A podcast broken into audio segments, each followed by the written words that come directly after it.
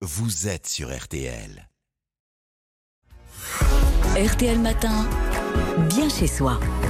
Et à 8h42, on accueille l'animateur préféré des Français, Stéphane Plaza, avec nous. Bonjour Stéphane. Bonjour Antoine, bonjour à tous. Ce matin, on se pose les bonnes questions avant de mettre en vente sa maison, son appartement. Stéphane, par quelles questions faut-il commencer pour savoir si c'est une bonne idée ou non de vendre? Première question à se poser, c'est la raison pour laquelle vous vendez votre appartement ou votre maison.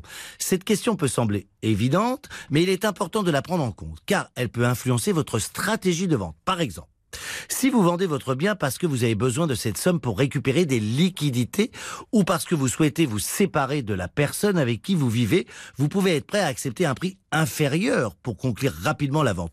En revanche, si vous vendez parce que vous cherchez une maison plus grande pour votre famille, vous pouvez être moins enclin à accepter un prix inférieur et être prêt à attendre celui que vous pensez être le bon acheteur. Donc Stéphane, si je vous suis bien, dès le départ, il faut euh, s'inquiéter du prix de vente. Oui, car le prix est un élément crucial dans la vente d'un bien immobilier. Il est important de déterminer un prix juste et réaliste.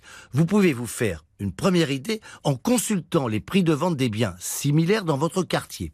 Cela vous donnera une fourchette de prix, mais pour obtenir une idée précise et juste de la valeur de votre bien, je vous recommande de faire une estimation par un professionnel de l'immobilier.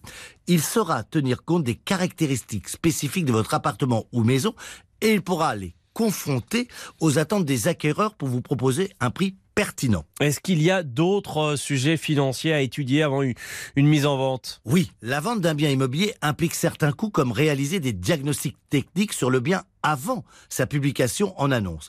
Il faut tenir compte aussi de certains frais que vous pourriez avoir pour remettre en valeur votre bien, un coup de peinture dans le salon, une cabine de douche à changer, un jardin à rafraîchir. Enfin, n'oubliez pas de prévoir votre budget de déménagement. Et alors, dernière question Stéphane, faut-il vendre seul ou est-ce qu'il faut se faire accompagner par un agent immobilier? La bonne nouvelle, c'est que vous avez le choix.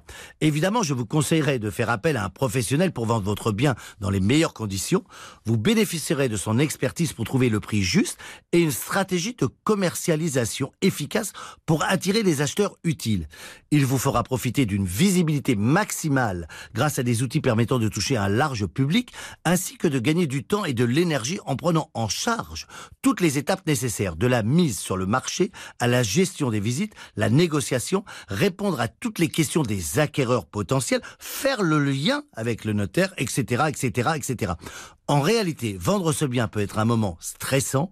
Le recours à un professionnel de l'immobilier est une solution pour vous aider à réduire cette charge et à vendre sereinement. Merci Stéphane. Les bons conseils de Stéphane Plaza, c'est évidemment à retrouver sur rtl.fr sur l'application RTL.